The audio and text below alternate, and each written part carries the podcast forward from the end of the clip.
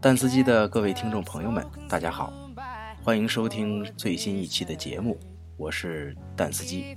这个马上就要过年了啊，大家回家的心情肯定都已是迫不及待了。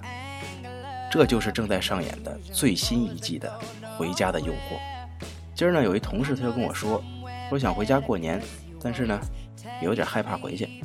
这个兄弟姐妹多，往外给不少压岁钱，这是小事儿。回去呢，什么爷爷奶奶、爸爸妈妈、大姨、二姨、三舅、四姐夫，免不了又是一顿逼婚，这个就让我很烦恼。春节作为我们中国人最为重要的节日，其意义自然不用赘述。但是啊，近几年回家过年成了一个让人又爱又恨的事儿。为什么呢？让人爱的原因就不用多说了，和家人团聚，共度佳节，走亲戚拜年啊，见老友喝酒，是吧？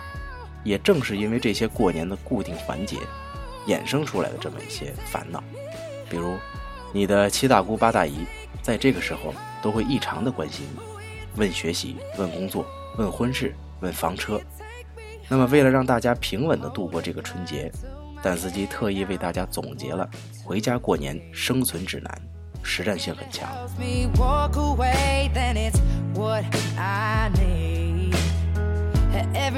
Get easier the more your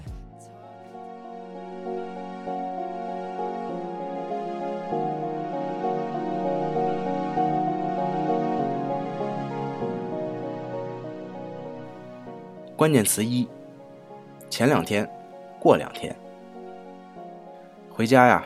碰上亲戚街坊，肯定都会被问到同一个问题：哪天回来的？哪天走啊？其实他们不是真的关心你具体哪天回、怎么走、几号走，这个就是客套客套。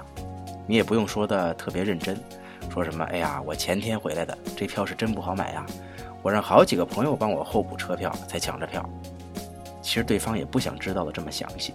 遇到这样的问题，你就说。啊，我前两天回来的，呃，过两天走。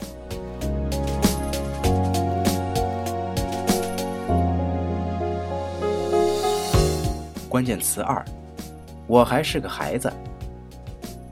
这么多年，想必大家也都有这个体会。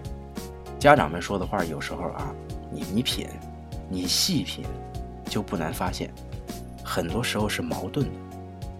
比方说，他们说，儿子。在爸妈眼里啊，你永远都是一个孩子。但有时候呢，他们也会说，你已经不是个小孩了，能不能长点心呢？过年要压岁钱，这一招是能发挥作用的。过年给爸妈拜完年了，你就问，哎，爸，我那个红包呢？你爸肯定会说，这孩子，你都多大了还要红包？这个时候你就反问一句，你们不是说？在你们眼里，我永远都是个孩子吗？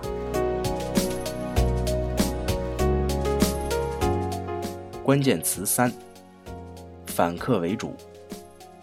这一招啊，主要应对于来自七大姑八大姨的各种盘问。如果你还在上学，典型的问题是：期末考怎么样啊？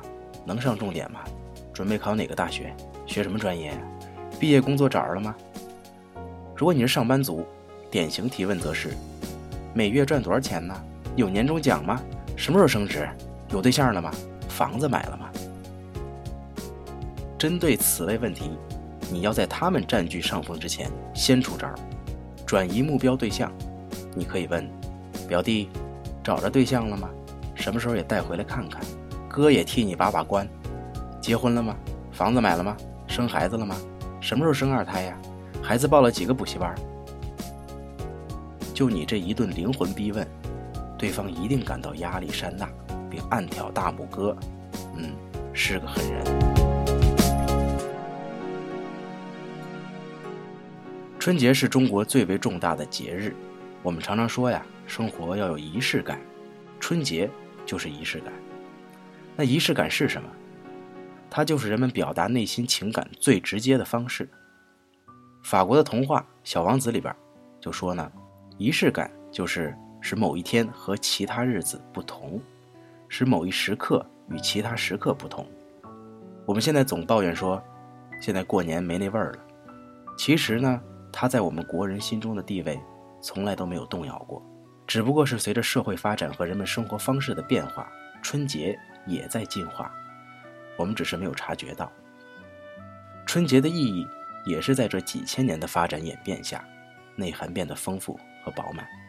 我们总在怀念小时候的春节，那时的过年是什么？是全家人围坐在一起，是长辈们的笑脸，是爸妈给的压岁钱，是零点的饺子，是院里红色的鞭炮屑，是除夕夜放在床头的新衣服。这一年当中，任何时候都可以妥协，但唯独这一次绝对不行。家是一定要回的，连孩子们在这几天。作业都可以名正言顺地扔在一边不写，这些场景可能有些我们已经很难再见到。